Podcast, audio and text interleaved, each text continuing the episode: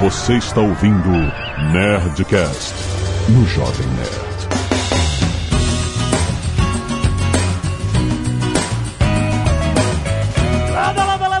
Nerds! Aqui é Alexandre Antônio do Jovem Nerd. 2021 começou com a festinha do 120. Fala pessoal, Vinícius Fuzikawa e parabéns ao Pepa, tricampeão. Olha! Alô pessoal, aqui é o Pepa Silveira. Feliz 2021 para todo mundo. Vamos ver, vai ser um ano quente de novo. Olha aí, já, olha, Vinícius está falando tricampeão. Conta mais, Vinícius. Nem o time de futebol do Pepa é tricampeão e ele é. Veja lá, veja lá. Por três anos consecutivos. Sorte de principiante. Esse é o, é o ranqueamento da Nova Futura na revista Exame. E a gente levou o primeiro lugar também no ranking da Valor Invest. Nós temos as nossas carteiras que são distribuídas para vários sites, e jornais e revistas. E esses dois que eu reputo são os mais importantes ranqueiam as carteiras e a nossa ficou em primeiro lugar lá pelo terceiro ano consecutivo na Exame. E no Valor também. Então, no Valor foi o primeiro ano. Ano passado a gente ficou em segundo lugar. Esse ano nós ficamos em primeiro. Então, foi um trabalho da equipe, né? Isso eu dou os parabéns. O, o Pepa é um cara muito modesto, Ale. O Pepa é um cara muito modesto. muito bom. Olha, feliz eu e a Zagal no dia que a Nova Futura virou nosso cliente, nós viramos clientes da Nova Futura. Olha, porque ano passado foi 37,5% de rendimento. Uhum. Cara, foi um ano de pandemia. Sim. Foi um ano complicado. Foi um ano que teve eleições nos Estados Unidos. E o Ibovespa deu quanto, Pepa? Um e meio. Foi um e meio, se eu não me engano. Nossa. É, deu próximo de 2%. Né? É, o, Desde o início da carteira, a carteira começou, nós começamos a fazê-la em, em, junho de 2016, ela já acumulou 528% até o final de dezembro. Que coisa maravilhosa e incrível. Chupa Bitcoin. o objetivo, Ale, é, é oferecer para o pessoal que quer fazer investimento em ações de longo prazo, oferecer uma alocação de ações que consiga bater no longo prazo o benchmark, o Ibovespa, a média do mercado. Sim. Tem conseguido. Graças a Deus o trabalho tem sido duro, tem sido árduo. Cada ano tem uma novidade, cada ano vem uma coisa diferente, ano de impeachment, ano de. Exatamente. Ano de Michel Temer aparecer com o JBS, depois eleições, greve de caminhoneiro. Então a gente vai lá na briga. Não é como jogar videogame, mas parece um pouco. Cada hora tem um obstáculo. Tem uma coisa. Ô, Pepa, me fala alguma coisa. Em 2021 vai dar pra respirar melhor? Será, hein? Que já começou legal. Esse é né? o tema, né? Esse, esse é, o tema, tema esse é o tema desse programa. Eu prefiro olhar para trás, olhar para frente é tão difícil. Nossa. Mas isso, exatamente, esse é todo o objetivo do economista, olhar para frente. Forward looking, é, é, isso mesmo. Olha só, a gente vai fazer uma apanhada aqui de, de expectativas de 2021. É claro, ninguém vai prever o futuro aqui, mas vamos ver o que, que, tem, qual é a comida que tem no prato, porque realmente, como o Pipa falou, cada ano tem uma novidade. E esse aí, justamente por causa disso, a gente nem trouxe o Azagal aí pra gente pra não zicar essa pauta. pra não zicar 2021. Cada vez que falam isso no, nos nossos calls lá, falam que o Azagal é pré-frio, eu arrumo um encrenque. Falam, não, de jeito nenhum, faz do Azagal, não. É muito importante aqui. Né? Fica aí que vai ser muito bom.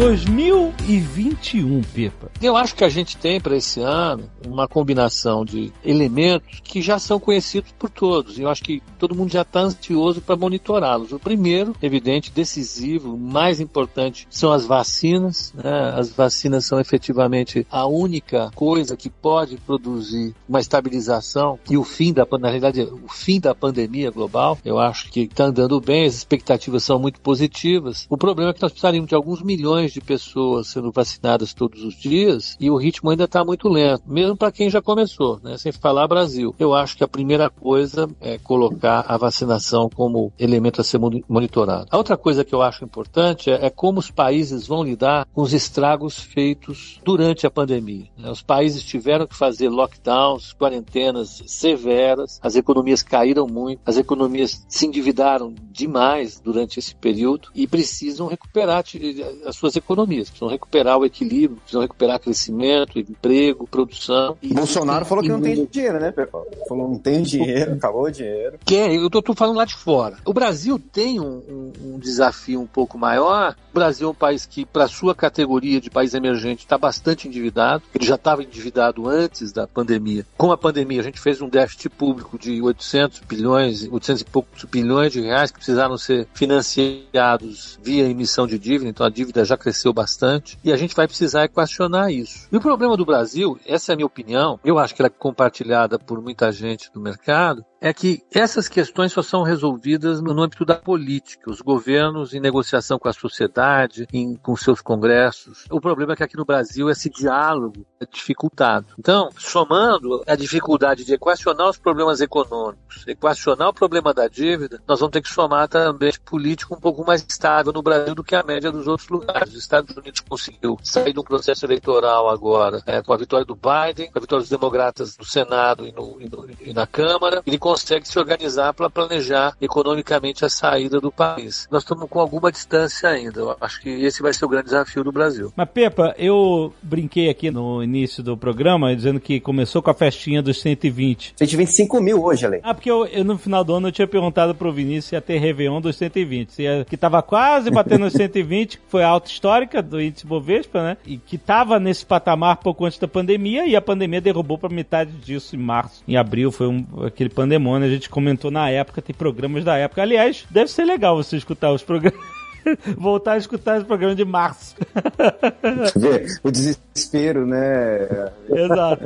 Mas aí, o que eu quero falar a respeito disso é o seguinte: 120 mil pontos, alta histórica. E eu até tinha perguntado pro Vinícius durante a semana, eh, quando tava chegando lá, se isso era uma, uma alta histórica, é uma resistência mais forte do que uma resistência normal que se forma, né, é, normalmente no mercado. Graficamente, no dia a dia, no, no, no, período de um mês. Isso, e no dia a dia, exatamente. E aí o Vini falou assim: olha, pode ser. Que volte um pouco, né? Pode ser que volte um pouco, mas até o momento que a gente tá gravando esse episódio episódio não voltou, ele simplesmente estourou a resistência e foi, né? Partiu para cima. Complementa um pouco mais, Ale, assim, olha o, tanto de desafios que o Pepa falou. Acho que o Pepa pode explicar melhor pra gente. Tem é, questão do endividamento do Brasil, tem a questão da vacinação e a bolsa tá bombando. Isso que eu queria perguntar. A gente já falou isso antes, mas mais uma vez, bolsa bombando não significa que a economia está maravilhosa. A gente tem esses desafios todos e uma dívida absurda pela frente, né? Isso significa só que as empresas que compõem o setor estão otimistas, é isso. Né? O mercado está otimista com as principais empresas que ocupam o setor que vão formar o índice. O que, que a gente tem que tirar de precaução com esses recordes batidos agora, Pepa? Olha, a primeira coisa que eu acho importante que você levantou é que, que tem um descolamento de fato de Wall Street Main Street, né? Uma coisa são as ações negociadas no S&P, na Nasdaq. A gente comentou bastante isso aqui no ano passado, no processo de recuperação do mercado. Outra coisa é a recuperação da economia propriamente dita. É, Main Street seria a, a vida real, né? A vida real da economia a economia real. É o bar do seu Zé da esquina ali, o mercadinho, o mercado. A economia global, ela está arrebentada. A economia dos Estados Unidos está arrebentada, a economia do Brasil está arrebentada. Milhões de negócios foram à ruína. Milhões de empregos foram destruídos. E vai demorar tempo para recuperar isso daí. O problema é que as empresas que são listadas nas bolsas, isso é no mundo todo, elas são as maiores empresas das suas economias, as maiores empresas do mundo. São empresas que valem bilhões de dólares, bilhões de reais, que faturam uma enormidade de dinheiro. E cada vez que a economia entra em, em crise, elas aumentam a participação delas no seu caixa sejam as petroleiras, sejam as empresas de varejo eletrônico, sejam bancos, de uma maneira ou de outra, elas acabam se reorganizando e, e aumentando né, o nível de participação delas na economia como um todo. E agora, em particular, agora que eu digo dos últimos anos para cá, de 2008, 2009 para cá, à medida em que os bancos centrais e os governos fazem pacotes gigantescos para estimular suas economias, né, com muito dinheiro circulando, com taxas de juros muito baixas,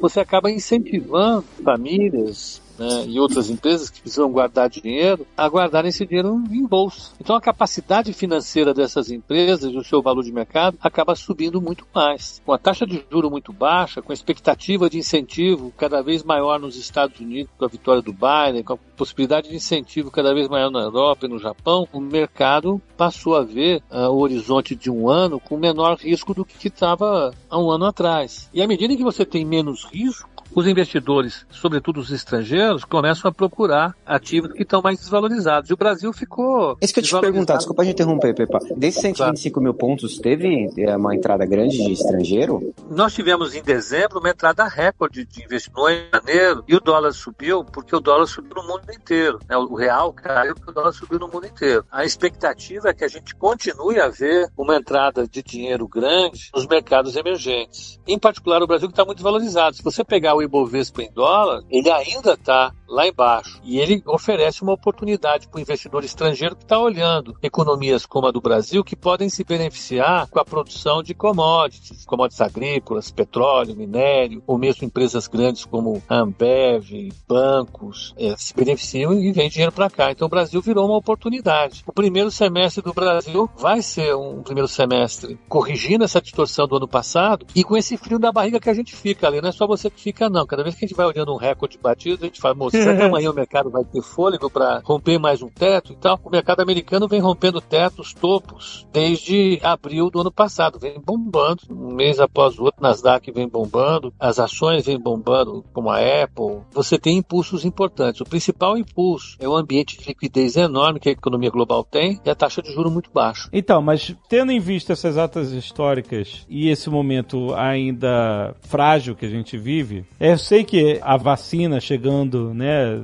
nos países ao redor do mundo, etc., já dá, desculpe o trocadilho, mas uma injeção de ânimo no mercado, porque você começa a visualizar um futuro mais estável, né, economicamente. Isso. E aí, ou seja, isso já está sendo precificado agora, né? Como a gente aprendeu aqui, o mercado precifica agora o futuro, né? Quando a economia estiver estável, todo mundo, vamos supor, boa parte do mundo vacinado, a economia estável, provavelmente mercados estarão caindo. Exatamente. É o sobe no boato, cai no fato, né? Exatamente. Então agora, nesse momento, a gente está precificando esse futuro mais estável lá na frente. Mas aí eu te pergunto, a nova variante lá, descoberta no Reino Unido, etc., e todas as outras novas, porque o, o vírus segue as mesmas leis da seleção natural, né? Ou seja, ele vai, é, a forma mais adaptada dele vai sobreviver mais e vai se multiplicar mais rápido. Então, se ele está contaminando muita gente no mundo inteiro, esse processo de seleção natural vai ser intensificado, vai ser acelerado, né? Era até esperado que tivessem variações do vírus. Mas até a, tudo é muito incerto, né? A gente sabe que tem uma variante, que é mais facilidade ainda de contaminar as pessoas, mas não ainda determinado se ela tem uma mortalidade maior ou não, parece que não. Enfim, se for o caso, é, é pelo menos isso, né? Pra gente é uma boa notícia. Você acha que essas surpresas, entre aspas, podem atrapalhar esse otimismo do mercado? Tipo assim, caraca. Ou seja, você acha que novas variantes do coronavírus podem gerar é, reações de mercado tão catastróficas quanto em março, ou, desculpe, mais uma vez, uh, o trocadilho, o mercado já está vacinado. para isso. A expectativa é que nós tenhamos várias variantes. Bem redundante, mas é, eu acho que cada sentar um elemento de incerteza na trajetória do mercado. Não é dúvida nenhuma. Agora, vai depender também da incerteza que ela agrega. Essa nova variante assustou no começo, mas ficou claro, pelo menos até aqui, que as vacinas servem para ela. Uhum. Então o mercado se recuperou rapidamente. Tomou um susto, o mercado caiu e ela voltou a subir com força de novo. A bolsa, as moedas, os títulos, tudo voltou ao normal. O fato é que nós estamos no movimento de alta e que em todo o movimento de alta, em todos os movimentos do mercado, as tendências, no meio delas, ao longo do caminho, você tem pequenas interrupções, que nós chamamos de realizações. Né? Aqueles que estão querendo realizar lucro vendem as ações, o mercado cai, isso gera oportunidade para outros entrarem, e o mercado vai ulando. Mas eu acredito que, do, do ponto de vista do, do, que o mercado entende em relação à pandemia, o papel positivo da vacina está mantido, mesmo com a nova variante.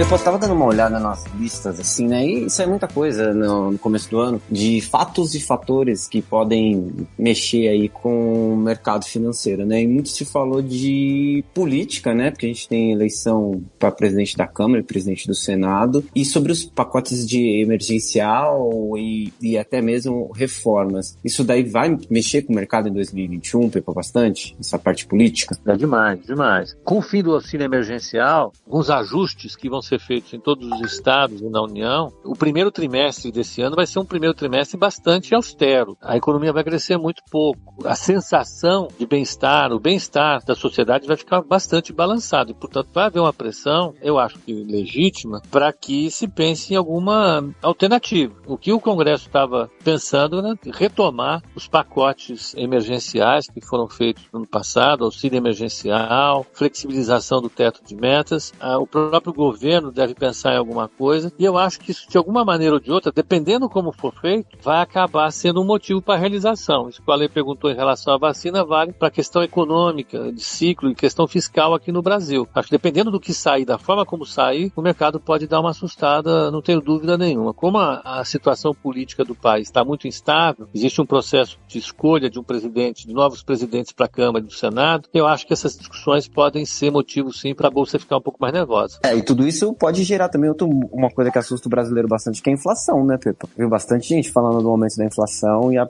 projeção de aumento de inflação para esse ano de 2021. Eu estou mais preocupado é, é, com o desemprego e com baixo crescimento do que com o risco inflacionário. Eu, eu acho que o risco inflacionário é menor nesse momento do que o risco da economia crescer muito pouco. É não que eu prefira que, que haja mais inflação, não estou dizendo isso de maneira. Eu só não acredito que a inflação vá se acelerar muito. Eu acho que nós já tivemos uma inflação alta no ano passado, nós estamos com desemprego elevado e o desemprego vai continuar crescendo. O desemprego deve bater 16% ao longo desse ano. As empresas elas vão continuar operando com a capacidade delas subocupada, uma baixa utilização da capacidade delas, e isso normalmente impede que a inflação suba muito. Então, eu acho que o principal evento do ano vai ser uma taxa de crescimento muito menor do que aquela que a média das pessoas, ou dos analistas, ou que o próprio governo esperava no final de 2020. Eu acho que vai ser o grande problema a ser resolvido esse ano, mais do que a inflação. Falando dos Estados Unidos, eu vi aí, a gente viu os memes aí no início do ano que o pessoal falou assim: vocês acharam que 2020 foi muito louco? Olha, seis dias de 2021 aí mostrou a foto do cara de chapéu de viking, é, lá no, no meio do Congresso americano, naquela palhaçada que aconteceu lá e que deixou muita gente estarrecida, né? Assim, até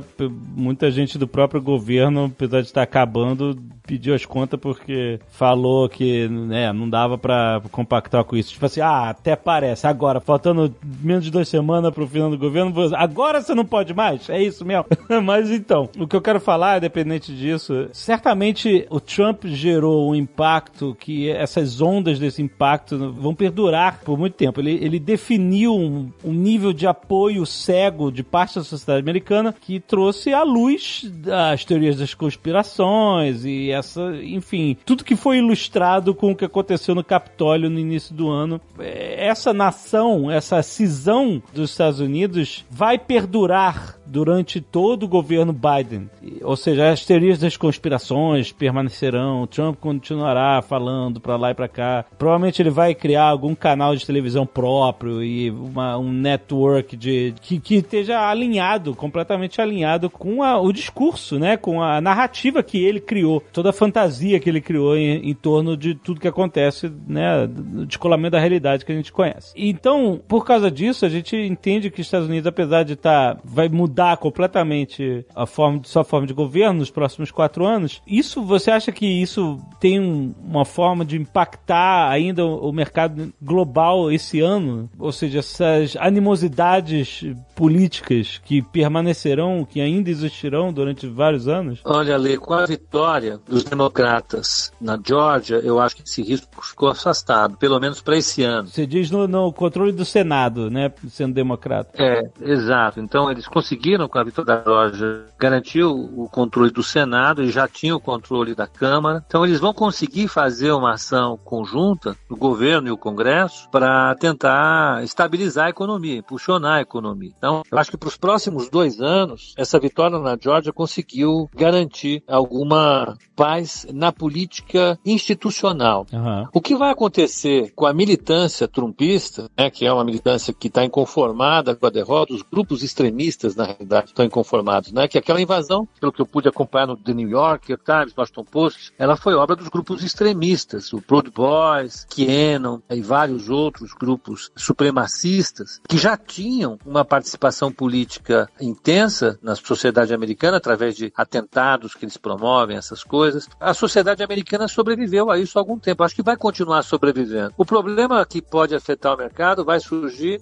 nas eleições de 2022, quando você vai ter as eleições intermediárias e você vai renovar uma parte da Câmara e dos senadores. Isso pode produzir uma perda da maioria do Biden e fazer o que aconteceu com o segundo mandato do Obama. Você ter problemas para aprovar é, orçamento e isso dificultar um pouco mais a ação política do governo. Mas eu acho que a gente vai ter dois anos de tranquilidade relativa em relação ao que nós tivemos nos últimos dois anos, pelo menos, do Trump, sobretudo no que diz respeito às, às relações internacionais. Eu acho que para a economia o mundo vai ser mais cooperativo e vai ser melhor para a recuperação da economia. Isso pode afetar a força do dólar e acabar é, refletindo no mercado brasileiro, no preço do dólar? A tendência é o dólar se desvalorizar. Ele já vem se desvalorizando é, razoavelmente nas últimas semanas, né, depois da vitória do Biden. E eu acho que deve continuar com essa tendência em relação às moedas-chave, como o euro, o franco suíço, vai acontecer com as moedas emergentes. O real já vinha se beneficiando disso, deve continuar. Eu acho que no primeiro semestre o movimento queda do dólar, o que para a economia americana é positivo, que melhora os termos comparativos da economia americana, que eles conseguem equilibrar um pouco mais a balança comercial, talvez. Talvez seja isso. Eu quero saber de 3,50, Pipa.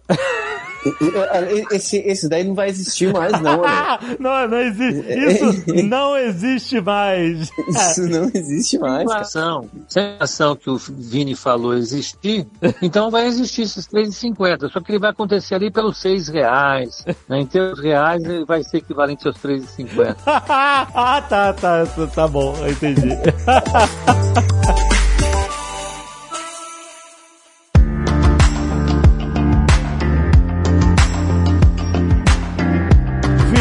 Que mais? Aproveitando este ano 2021, todo mundo já pensando no que vai fazer, como investir, como se preparar para esse ano. O que, que a nova Futura está aprontando agora? Como eu te falei, vai ter bastante coisa esse ano, várias novidades estão por vir. O time cresceu, você sabe que a gente cada vez mais está aumentando a quantidade de pessoas trabalhando para melhor atendê-los e vão ter novos produtos em 2021 e serviços também, como esse que a gente falou agora. Mas eu queria e reforçar a questão da carteira recomendada, porque para as pessoas que querem seguir o ano inteiro e participar dessa rentabilidade, o momento de entrar é agora, que é o primeiro mês do ano, né? Que aí você acompanha todo um ano. Ah, você vai ter do início ao final do ano, na hora do relatório, você vai ver bonitinho lá exatamente. Exatamente. Você pode entrar em janeiro, em julho, fevereiro? Claro, pode, pode, não tem problema. Só que em janeiro você vê todo o relatório, todo bonitinho da performance anual. Uhum. E assim, você pega a carteira recomendada deste mês, é bem engraçado que assim, você pega o próprio Ibovespa, pô, ele faz um trabalho para escolher as ações, por exemplo, vai pegar as ações da Via Varejo, que até esses dias aí ela deu uma caída, mas porque o digital será, foi impactado, beneficiado na pandemia, se ele vai escolher, por exemplo, ações da Vale, porque o preço do minério de, minério de ferro, então você vai ter toda essa expertise que a gente sempre bate aqui para escolher as melhores ações. Uhum. Ser tricampeão da carteira recomendada é uma coisa muito difícil, eu ressalto. A gente está concorrendo com equipes de economistas de grandes bancos, equipes de economistas de grandes instituições financeiras também, com todo respeito. Então, assim, o trabalho que a gente faz é muito bem feito. Então, eu convido as pessoas a abrir a conta e conhecer a carteira recomendada este mês, que está lá com Bev, B3, Banco do Brasil e outras ações, e acompanhar mensalmente. Acho que não tem do que outra coisa do que eu falar no começo do ano do que não seguir a carteira tricampeã é. da Nova Futura. é. Exatamente. Então, olha, eu, eu tô te falando, eu sou cliente Nova Futura nosso cliente, eu sou cliente da Nova Futura, e eu sou, eu sigo a carteira recomendada do Pipa todo mês, desde 2019, é isso? Desde o início de 2019, final de 2018, acho que é isso. Posso contar um segredinho, Ale? Pode contar um segredinho? Só que, pessoal... Olha lá. Futuramente, ainda esse ano essa carteira aqui, pra quem não, não tá acostumado a comprar em ações, ela vai virar um fundo, então o cara vai poder fazer isso. Mas não conta pra ninguém, tá, pessoal? Deixa esse segredo ainda, tá? Meu, onde o Pepa tiver, eu vou atrás.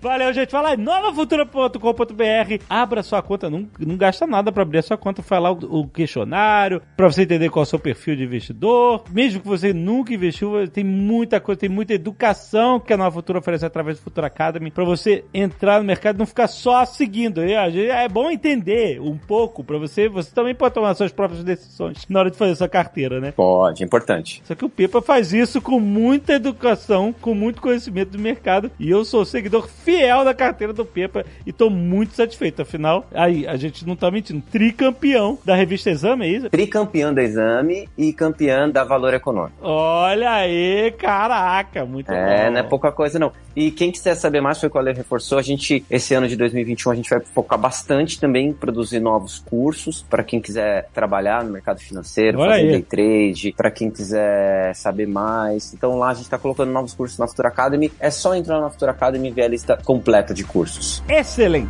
Até mês que vem, gente!